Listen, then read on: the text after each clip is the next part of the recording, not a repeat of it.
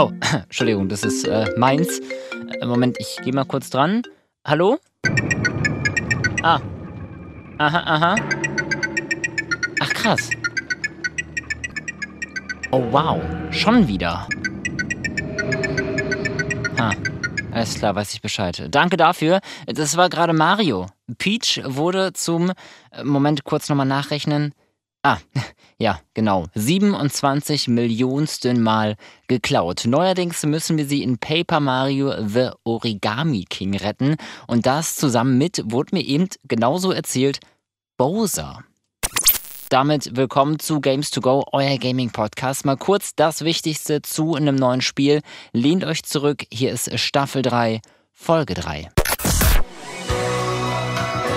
stellt euch so eine typische bunte Mario-Welt vor, nur dass eben alles aus Papier ist. Auf den ersten Blick nichts Neues, denn vor Origami King gab es bereits fünf Paper Mario Spiele und so ist auch dieses gerade vom Design eine traumhaft schöne Papierwelt. Und wenn ich mich zurückerinnere an die letzten Paper Marios, war eigentlich immer ein Spiel, das man spielen musste.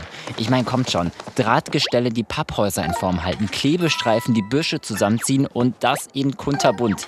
Nintendo zeigt auch im sechsten Teil, Papier muss nicht grau und langweilig sein.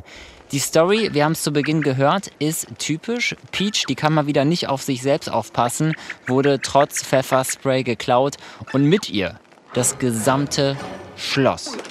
Keine Ahnung, wie das die Alarmanlage übersehen konnte, aber nun gut, da stehen wir nun, es ist passiert und wir müssen sie, ach, wer hätte es gedacht, mal wieder retten.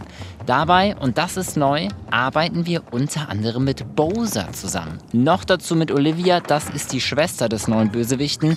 Und zu diesem Freak, der ein ganzes Schloss samt Prinzessin klaut, kommen wir später.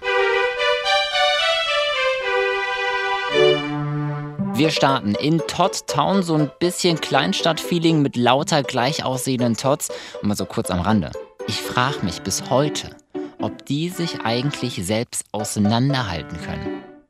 Aber äh, zurück zur Map. Nach Todd Town erwarten uns nämlich ziemlich kuriose Orte. Also hier sind keine Grenzen gesetzt. So düsen wir als Papierfigürchen mit unserem Hammer durch eine Wüstenstadt, die zugleich eine Diskothek ist. Wir durchlaufen einen Wald voller lebender Bäume über Kreuzfahrtschiffe und fahren selbst mit dem Auto oder einem Schiff durch die semi-offene Welt. Und diese eben beschriebenen Orte, die hängen übrigens alle zusammen und bilden fast einen fließenden Übergang, der nur durch kurze Ladezeiten getrennt wird. Eigentlich ganz schön. Ja, zusammenhängende Welten bedeutet aber auch lange laufen. Wobei auch das ist gar nicht mal so schlimm, denn wann laufen wir in einem Spiel als ein Stück Papier herum? Allgemein, das ist schon witzig genug.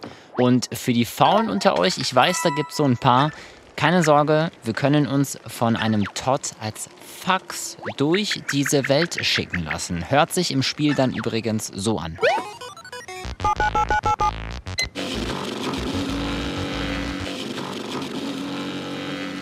Kreativ, ja, Kreativität tut auch gut, aber eben nicht immer. Beim Kampfsystem, da haben es die Macher ein bisschen übertrieben.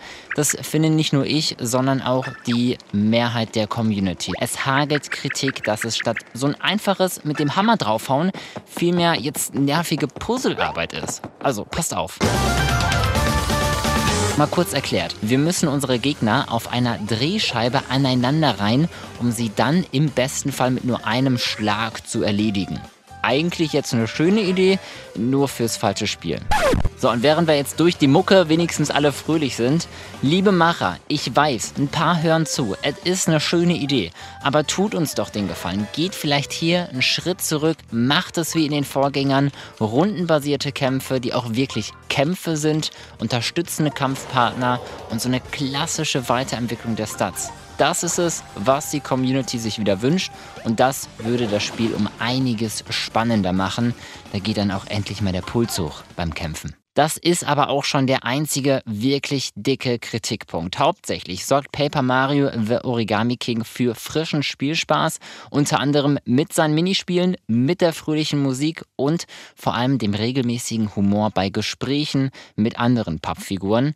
Und noch etwas, ich verstehe es bis heute nicht, aber die meisten von euch lieben es. Im Game können wir durch das Erkunden Musikstücke und Artworks freischalten. Yeah! Bevor ich euch jetzt in die Welt von Paper Mario schicke, wieso machen wir diese Story? Klar, Peach wurde geklaut. Das nächste Mal sperren wir sie selbst in unseren Kerker. Aber wer war es, wenn nicht Bowser? Mit dem arbeiten wir zusammen. Und vor allem, wieso müssen wir mit Bowser zusammenarbeiten? Und warum ist die Schwester des Bösewichten auf unserer Seite?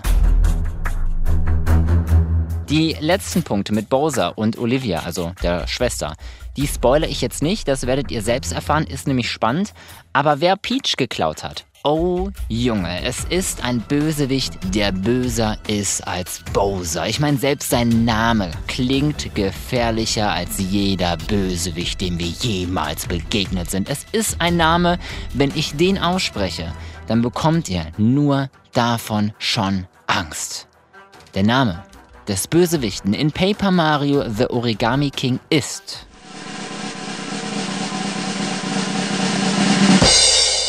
Olli. O-Doppel-L-Y. Also ich glaube, dass man ihn so buchstabiert, aber es ist halt Olli. Ja, also ganz ehrlich, da geht bei mir nicht mehr ein Härchen hoch.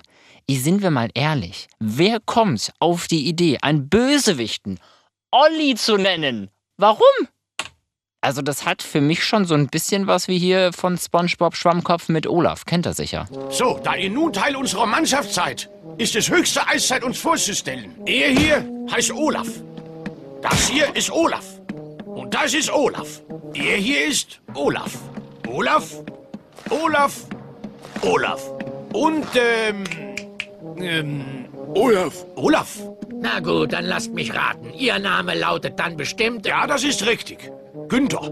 Danke, Günther. Also, Paper Mario The Origami King ist ein klasse Spiel für Nintendo-Fans, dessen Kampfsystem aber leider etwas mau ist. Auch die Story dahingestellt sehr simpel, man kennt's.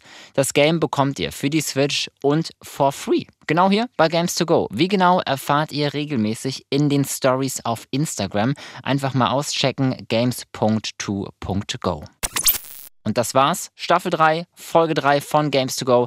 Lasst sehr, sehr gerne ein Abo da. Es würde mich freuen, wenn es euch gefallen hat. Und wir sehen uns dann auf Insta oder nächsten Sonntag, genau hier mit einer neuen Ausgabe.